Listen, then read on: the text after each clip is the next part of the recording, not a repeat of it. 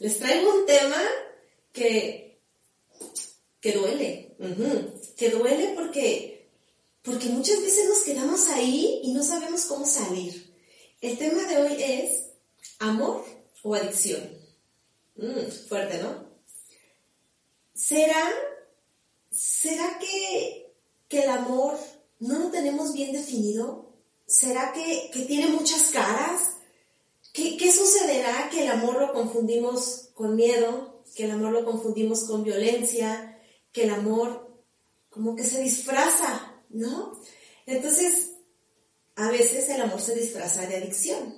Más bien la adicción se disfraza de amor y nos crea confusión. Entonces, les quiero poner eso sobre la mesa. Cuando, cuando hay una relación no necesariamente de pareja. El ejemplo que yo tengo es de pareja, pero no necesariamente sucede con la pareja, porque también puede ser una relación laboral o una relación entre familia, también mamá, papá, que, que quieres dejar, pero no puedes. ¿Te ha pasado alguna vez? Platícame, ¿alguna vez has tenido una adicción que dices, es que va más allá de mis fuerzas, o sea, lo quiero dejar, y de verdad quiero, y lo intento, pero me regreso, y lo quiero dejar, pero me regresan. Entonces es como, como ese componente adictivo de lo necesito para vivir. Va más allá de mi deseo, es una necesidad por esa persona o esa cosa, ¿no? Que ahorita estamos hablando de una persona. Entonces, yo he tenido un par de ese tipo de relaciones donde en verdad mi, mi cerebro dice que sí, que se quiere ir. Y mi corazón cree estar muy enamorado y no se va. Entonces me alejo tres pasos, pero me regreso dos, porque la ansiedad de estar sin esa persona hace que me regrese. No sé si te identifiques con, con este tipo de comportamiento, pero ¿qué genera? Que, que hay un estímulo intermitente en la relación. La relación no es muy buena como para quedarme feliz y decir, qué bonita relación, aquí me quedo. No. Pero no es muy mala como para decir, ya me voy, ¿no? O sea, hay una, como un amor-odio entre que, entre que sí, pero no. Yo pienso, si los villanos fueran como en las caricaturas, que tú sabes que el villano es villano, pues porque se viste como villano, se comporta como villano, habla como villano, sería bien fácil decir, sabes que aquí no me conviene, me voy, porque pues, lo estás viendo. Pero en la vida real no pasa así. En la vida real, pues está la relación y está el hombre, y por un lado es divino, y es encantador, y es divertido, pero por el otro, la relación es terrible, hay discusiones, muchas, no hay aprendizaje, hay promesas falsas, hay una una adicción, estímulo intermitente, eso es lo que te genera la adicción. Que te tengo pero no te tengo, que, que te vas al infierno en las discusiones porque realmente vas muy abajo, pero en las reconciliaciones tocas el cielo. Entonces te genera, te genera la falsa ilusión de que en algún momento todo se va a arreglar y vas a vivir en el cielo siempre en esa relación pues mentiras cochinas, eso no pasa por arte de magia, ni por prometer que se puede, ni por echarle ganas. No, no, no, no. Va más allá de tus ganas. Entonces, me puse a pensar, ¿no? Digo, es el ejemplo de terapia que les traigo, pero como lo he vivido yo, me puse a pensar en por qué, por qué yo caí en ese tipo de relación y por qué estuve tanto tiempo ahí. Entonces, mira, si yo me pongo a analizar mi vida en el momento en el que tuve esa relación, mi vida era, ¿cómo decirte? Como, como de emociones planas, ¿sí? O sea, todos mis días se parecían entre ellos. Era desapasionada, ¿se puede decir esa palabra? Yo ya sabía que iba a ser ese día, no me motivaba mi trabajo tanto como para decir qué emoción que me levanto a trabajar la relación de pareja no era como que, wow, cuántas novedades, ¿no? Era como, como un exceso de rutina aburrida. Entonces siento yo que ese tipo de, de altibajos, de discusiones, de reconciliaciones que nos hacían vibrar en eso, era porque, ay, gracias por los corazoncitos, qué bonito se ve mi pantalla con corazones. Ese tipo de, de, altibajos nos daban, nos daban como, como la sal y pimienta, ¿sabes? Para no aburrirnos tanto en la relación. Hay miles de adicciones y todas son iguales. Aquí lo interesante es lo que me gusta, no convertirlo en adicción. Exactamente, es el equilibrio. Precisamente por eso, Lupita hermosa, que siempre tus comentarios son bienvenidos, agradecidos y bendecidos. Que estar arriba y estar abajo, al final son los polos. Recuerden que vivimos en un mundo polar. Entonces, cuando, cuando vives así, en los extremos, se genera la adicción porque o estoy acá o estoy acá. Que para ejemplificarlo en la pareja, estás arriba o estás abajo, porque entre derecha e izquierda como que no queda claro cuál es el, el rico y cuál no se siente tan rico, pero estar hasta abajo en una relación adictiva es terrible, te pierdes en el dolor. Pero entonces viene la reconciliación y vienen las promesas y viene donde te dicen, te lo juro que le voy a echar un chorro de ganas y mira, ahora sí, ahora sí todo va a ser diferente como si entonces fuera cuestión de ganas, ¿verdad? No de trabajo conciencial. y ya tú le crees, él te cree y vas para arriba. Y la reconciliación, wow. Y traer así, traer así, traer así, es lo que genera una adicción. Entonces, si mi vida era plana, mi corazón estaba, por decirlo de una manera, anestesiado, yo necesitaba esos picos para, para poder sentir que hacía algo. Ay, me siguen mandando corazones, gracias, gracias.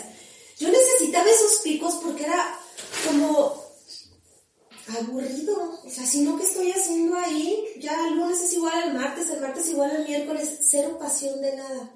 Y esos picos me generaban, me generaba un motivo para quedarme.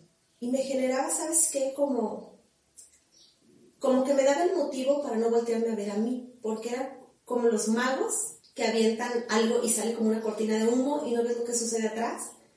Esas discusiones y esas grandes reconciliaciones hacían una cortina de humo para no verme a mí, que yo soy la causante de esa adicción. Entonces no es el otro, soy yo con mi comportamiento hacia el otro, ¿sí? Y claro, si la otra persona estuviera sana, no se engancharía también una adicción conmigo, ¿no? O sea, es juego de dos, pues de dos insanos, por así decirlo. El tema es que cuando no hay un trabajo conciencial de ambos miembros de la pareja, pues esto va peor. Y es, y es muy lógico, ¿no? Si, si yo necesito esos picos para sentir y para sentirme conectada, si bajé aquí, ya aquí yo ya me acostumbré a sentir. Entonces necesito un pico más abajo y necesito un pico más arriba. Y así nos vamos, ¿no? alejándonos cada vez más del centro. ¿Qué significa? Que las discusiones son cada vez peores. Entonces las faltas de respeto, los, pues el tono de la discusión va subiendo, porque es requisito para la adicción que haya cada vez más, por eso no se puede parar. Es el caso de esta chava de terapia, que, que ella tenía una relación que no podía dejar. Sí quería y lo había intentado, pero se regresaba y no podía dejarlo y no podía dejarlo. Entonces, me, me busca como motivo de consulta es, no puedo dejar a mi esposo. Ese, ese era el, el motivo de la consulta, porque las discusiones habían ido a más, evidentemente. Y bueno, les voy a, les voy a platicar aquí la consulta. Sé que suena medio, medio cucú, pero, pero lo tengo que explicar porque para mí es como muy, muy apasionante y muy hermoso esto que sucede. Cuando, cuando entro a una consulta, antes de, de hacer la terapia, yo hago una meditación para conectarme con la energía de la persona. Esto lo he hecho diferentes, en diferentes lives, pero, pero les quiero explicar por qué. Entonces, entro en meditación, ese día yo no me sentía particularmente conectada, como que me había metido mucho en la rutina del día y dije, no, pues necesito tomarme más tiempo para sentarme a meditar, como entrar profundo porque tengo que conectar porque ya es hora de la terapia, ¿no? cuando hago mi, mi meditación para conectarme con la energía, empiezo a escuchar algo, pero que no era de un ser de luz, o sea, no era, no era la energía de los ángeles que, que usualmente escucho, ¿no? Cuando, a ver, lo voy a intentar explicar porque sé que, que si no lo vives, digo, si yo estuviera del lado de la pantalla donde estás tú, diría, vieja loca, pero eso pasa, o sea, así es como pasa, ¿no? Si yo entro en meditación, yo escucho con mis oídos psíquicos, o sea, no escucho aquí afuera, escucho adentro el nombre del ángel o sea, o la energía que está presente, el ser de luz que está y el mensaje. O sea, no es como que escuche una plática, escucho como decir, enfócate en la autoestima porque está regalando su energía al pasado. Un ejemplo, ¿no? Si, si es un ser fallecido, yo lo veo, no escucho como tal, veo con mis ojos psíquicos, o sea, no con estos ojitos porque están cerrados. Entonces yo soy capaz de ver, por ejemplo, los rasgos físicos de la persona que está transmitiendo el mensaje y el mensaje yo pido se me entregue con, un, con una imagen. Entonces veo imágenes que para mí no hacen sentido, pero los expreso y para la consultante tiene total sentido la imagen que estoy describiendo, ¿no? Esta vez fue diferente. Entro en meditación y es la primera vez que me pasa, que era un ta, ta, ta, ta, ta, una, pero mira, una una velocidad y una insistencia en el hablar, que, que fue una vez pausa, pausa, ¿quién, quién, está ahí? O sea, ¿qué es esto, no? Y, ya se presenta y veo que era una, una señora, un ser fallecido, una, una señora adulta, pues que me estaba dando mensajes para la consultante. Entonces, a ver, ok, ok, sí, sí, sí, pero era, o sea, era un diálogo, ¿sí? Un diálogo, mucho, mucha, mucha información entro consulta, me siento con ella, o sea, siempre que nos sentamos platicamos como de cómo estás, qué te trajo aquí, como, como creando un ambiente de, un contexto de confianza y seguridad para las dos. Hacemos una meditación donde hacemos una, pues una burbuja de luz de protección para ambas y empezamos con la meditación. Pero era imposible poder hablar para mí del ruido que había de esta señora. Entonces me conecto y digo, ¿sabes qué? Discúlpame que empiece así, o sea, no es la forma correcta, pero no puedo, no puedo con, con, el ruido. Entonces hay una persona y le describo la, la señora, ¿no? Y me dice, es que es mi mamá. Ok. ¿Hace cuánto falleció tu mamá? No, pues hace tres, cuatro meses. Ok, te está... A ver, vamos a entrar a la meditación, sea el círculo de luz y entrar en contacto con la señora. Entonces entramos con la señora y le digo, bueno, ¿cuál es el mensaje? Pero, o sea, resúmemelo, ¿no? Entonces me dice la señora, vengo a que mi hija entienda el para qué y que haga conciencia de que esto no es lo que yo le estoy, lo que yo le enseñé al final de mis días, ¿ok? No, no me hizo, digo, para mí no tenía sentido, para ella tampoco, ¿ok? Anotado, entendido, seguimos con la consulta, ¿no? Ya la señora, o sea, ya, siéntese nada más a cooperar, pero déjenos hacer la terapia. Entonces, hicimos la terapia y en el contexto de esta persona, una señora muy arreglada, muy jovial, de cincuenta y tantos años, o sea, cincuenta y joven, muy guapa, muy así, muy, muy así, muy jovial, muy buena actitud. Entonces, le pregunto si trabaja, es activa económicamente, independiente económicamente. Este tema es importante porque cuando estás en una relación, así sea de este tipo de relación adictiva, o, una mala relación, el tema económico influye, porque no es lo mismo decir me voy y a dónde me voy y qué como y tengo tantos hijos y me hago responsable y no trabajo, a decir tengo dinero en la cartera, tengo casa, la decisión se toma desde otro punto, ¿no? Entonces esta señora tenía el poder de tomar la decisión desde otro punto, estaba más empoderada, por así decirlo. Entonces, necesidad económica de estar con el esposo no tenía. Todo emocional. Dos hijos, ya la edad universitaria, ella con su trabajo, o sea, aparte de tener actividad, se, entretiene, le apasiona lo que hace, tiene dinero, tiene su casa y no lo puede dejar. Ok, entonces platícame, nos vamos primero por la pues, a revisar la, escena más reciente de, estrés, ¿no? Platícame qué, qué pasa, o sea, ¿por qué, no, ¿por qué no lo puedes dejar? ¿Cuál es el contexto? Me dice, bueno, hace unos cuatro o cinco años, mi hija se metió a la computadora del papá y, y pues ahí vio la evidencia de que, de que era infiel, ¿no? O sea, ella no descubrió la infidelidad, fue la hija. Quiero que veamos también cómo el universo conspira para que para que sigamos por el camino que tenemos que ir, aunque digamos, ay, no por ahí, no porque está difícil, hay que, hay que revisar todo lo que sucede. Entonces, ¿qué pasa? O sea, si, si se entera ella, como que se puede decir, ajá, me voy para otro lado si no estoy lista. Pero si su hija es la que se entera, ay, traigo un pelito, ahí está. Si su hija es la que se entera, pues ¿cómo, cómo finges que no te diste cuenta? o sea, como que el universo te forza a hacer algo porque la hija te está diciendo, mi papá es infiel, ¿vas a hacer algo al respecto? Ya es como que intervienen otros factores, ¿no? Entonces se entera que es infiel por la hija, lo corre de la casa, entre que se va, que no se va, que regresa, que se reconcilian pero se pelean. Entre todas esas negociaciones y discusiones, pues el Señor se confiesa y le dice que sí, que, que le ha sido infiel y no nada más esa vez, que ha habido repetidas ocasiones y justifica las infidelidades como parte de su trabajo. ¿En qué trabaja, no? o sea, ¿cómo? Este, sí, bueno, lo que pasa es que mi trabajo tiene que ver con empresarios y en agradecimiento, pues me regalan mujeres. ¿Ok? Y no puedo decir que no, pues como crees si me las están regalando.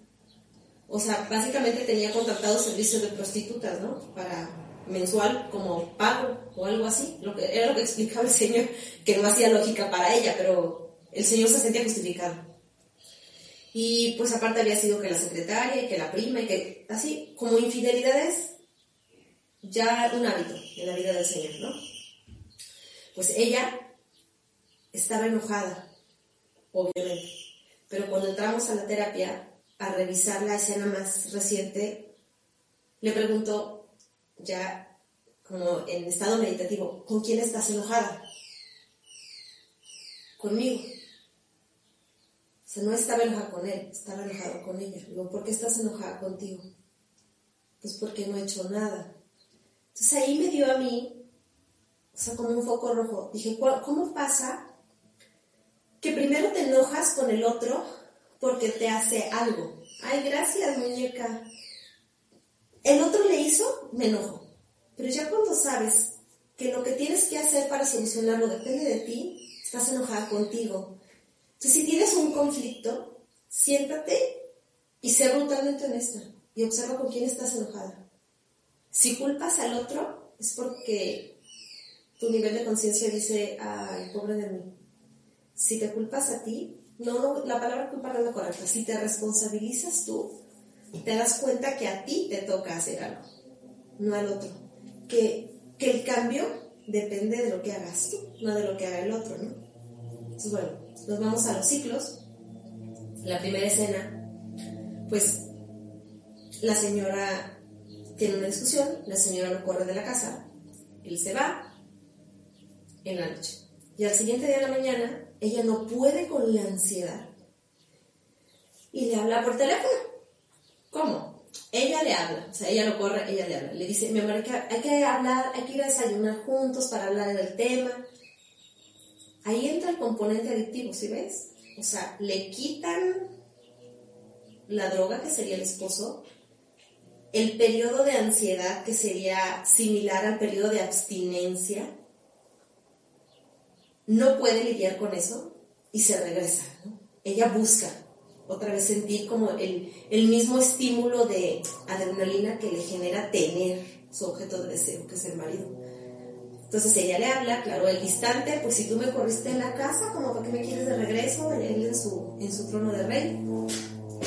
Y ella ah, se enoja con ella misma, cuelga, ¿no? Ya es la primera escena, donde, donde ella se da cuenta que ella está molesta con ella. Nos vamos, nos vamos a, los ciclos y ella me dice, ¿sabes qué? Si yo me pongo a pensar, lo que te estoy diciendo es una película que ya vi. O sea, ahí es donde me cayó el 20, como decimos aquí, ¿verdad? Me cayó el 20 de que, de que estoy repitiendo y repitiendo y repitiendo, porque esa película ya la vi, o sea, yo ya sé que se va, que le hablo, que le pido perdón, ella, ¿eh? que le pido perdón y que regresa, y luego me la vuelve a hacer, y así, esa película ya la vi. Ay, atrás de mí hay muchas sombras blancas pues no sabemos, es que sabes qué muñeca, yo solamente puedo conectar si estoy en meditación. Entonces, como ahorita estoy enfocada aquí, no sabemos, pero chinita sí estoy, así que no sabemos. Entonces, ¿qué sucede? Nos vamos a los ciclos. Cerramos ojos y nos vamos hacia atrás. El ciclo que sale, las, edades que se revisan es una fórmula matemática que nos hacen visitar una edad exacta que tenemos que revisar ahí algo que pasó. Entonces nos lleva a los 24 años cuando, cuando entramos al ciclo, lo primero que yo hago es como que, que la persona se mete en contexto para saber en qué casa vivía, con quién estaba, como para buscar una escena de estrés, no es como, cuéntame qué pasó, ubícate primero qué estabas haciendo en ese periodo de tiempo, ¿no? Entonces a los 24 años y digo, bueno, este, ¿dónde estás? ¿Trabajas? Me dice, no, yo ya estaba casada, trabajaba toda la semana.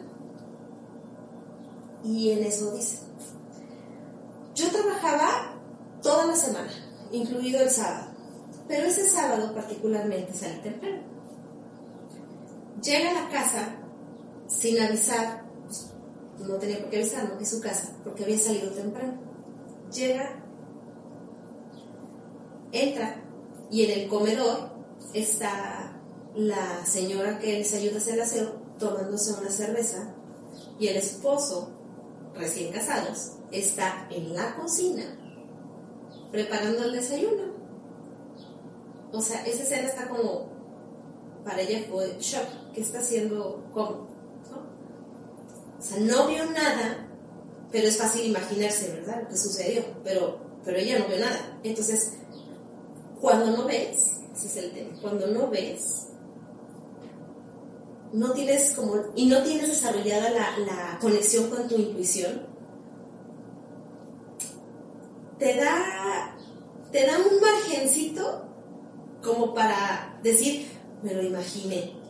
Y si tú tienes ese margencito de me lo imaginé, le estás dejando al otro, pues la puerta poquito abierta para que por ahí entre y diga, te lo imaginaste, ¿no? Entonces, ella llega, ¿qué onda? La señora tomándose la cerveza dice, ah, ya se me hizo yo ya me voy, con permiso se va, esta se queda como toda confundida. Le dice al marido, pues, ¿qué onda? Pues, ¿Qué onda qué? O sea, ¿esta escena qué? ¿Qué? No, no entiendo. Ah, no, pues es que tenía sed y me pidió una cerveza. Ah, caray, ¿y por qué a mí nunca me ha pedido una cerveza? Pues a lo mejor, este, le dio pena. Pero ¿sabes qué? No armes pedo. Si te molesta, dile que no venga cuando no estés tú. O sea, ya, como ella dejó el margencito de puerta abierta, él ya se lo volteó, ¿no? O sea, si, si tú no quieres que pase esto, pues tú no te vayas ya la culpa y la responsable era ella. Dejó pasar esa escena en la vida. Ahí lo que resaltamos es que ella estaba enojada. Le digo, ¿con quién estabas enojada? Con él, porque yo sentía que me estaba mintiendo y que estaba haciendo lo incorrecto. Entonces pasó de estar enojada con él a los 24 años a 24 años después estar enojada con ella. ¿Ok? ¿Sí se dan cuenta cómo se movió? Entonces, desde los 24 años, ella sabía que era el infierno. ¿Pero qué sucede? O sea, ¿por qué, ¿por qué no lo puede dejar? Porque me da miedo. O sea, no sé qué va a pasar después. Yo no sé si, si lo dejo y, y después qué hay. O sea, ¿cómo es la vida después de él? Ella no sabe. Tiene miedo, ¿no? ¿Qué es la adicción? No sé qué va a pasar después. Entonces, le digo, bueno, platícame un poquito, un poquito sobre tu mamá para entender el papel de los mensajes de tu mamá aquí. Entonces me platica que la señora siempre tuvo una mala relación con el esposo y siempre hablaba de quererse divorciar, pero no daba el paso, solo decía, me quiero separar y ya no lo aguanto, pero no daba el paso. Entonces, ¿qué pasa? Que ella lo vio como ejemplo. La mamá, bueno, la, la persona que me pide la cita es hipertensa. Entonces vamos a hablar también de la realidad. La mamá es diabética A la mamá ya edad adulta le da un coma diabético y necesita que alguien la cuide. Entonces, hay varios hijos, pero ella dice, ¿sabes qué? Yo me traigo a mi mamá a mi casa. Entonces, la señora, después del coma diabético, siempre vivió con el esposo, pero en ese momento, para su recuperación, se va a vivir con la hija. Vamos a ver qué es, qué la diabetes. Según la descodificación, la diabetes, la diabetes es como aprender que el amor es peligroso, que el amor hace daño, porque el inconsciente no detecta entre real y fantasía, ¿no? Entonces, el azúcar es como el chiqueíto, como el amorcito. Lo necesitas, pero entra a tu cuerpo y te hace daño. Entonces es aprender el concepto de, un amor peligroso.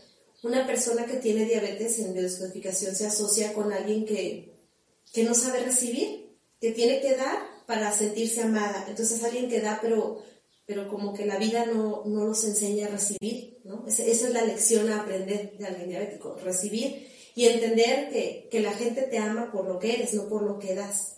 Que el amor no es peligroso, dejar entrar el amor, integrar el amor.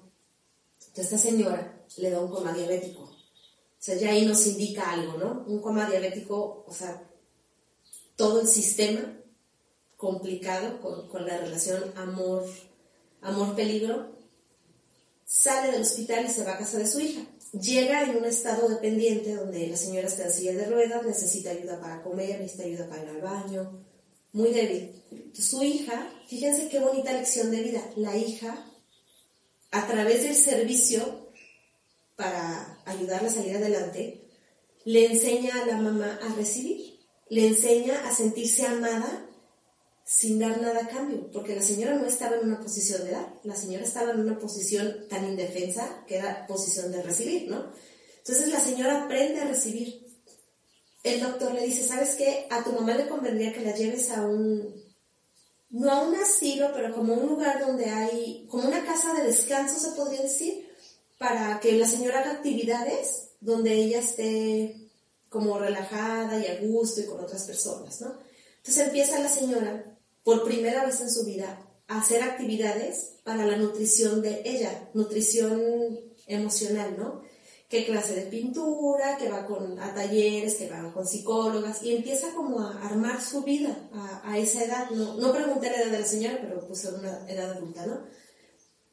La señora estuvo durante tres años en casa de su hija y durante esos tres años decía, nunca en mi vida había sido tan feliz. En esos tres años que vivió ahí, preguntó por el papá dos, tres veces. O sea, no quería saber nada del esposo porque ella se sentía plena y feliz.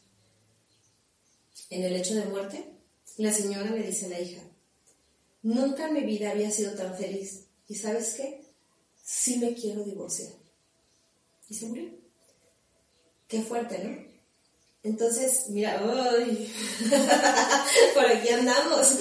Entonces, el mensaje de la señora es, céntrate en el para qué. Eso no es lo que yo le enseñé al final de mis días. Eso fue lo que nos dijo la señora al principio.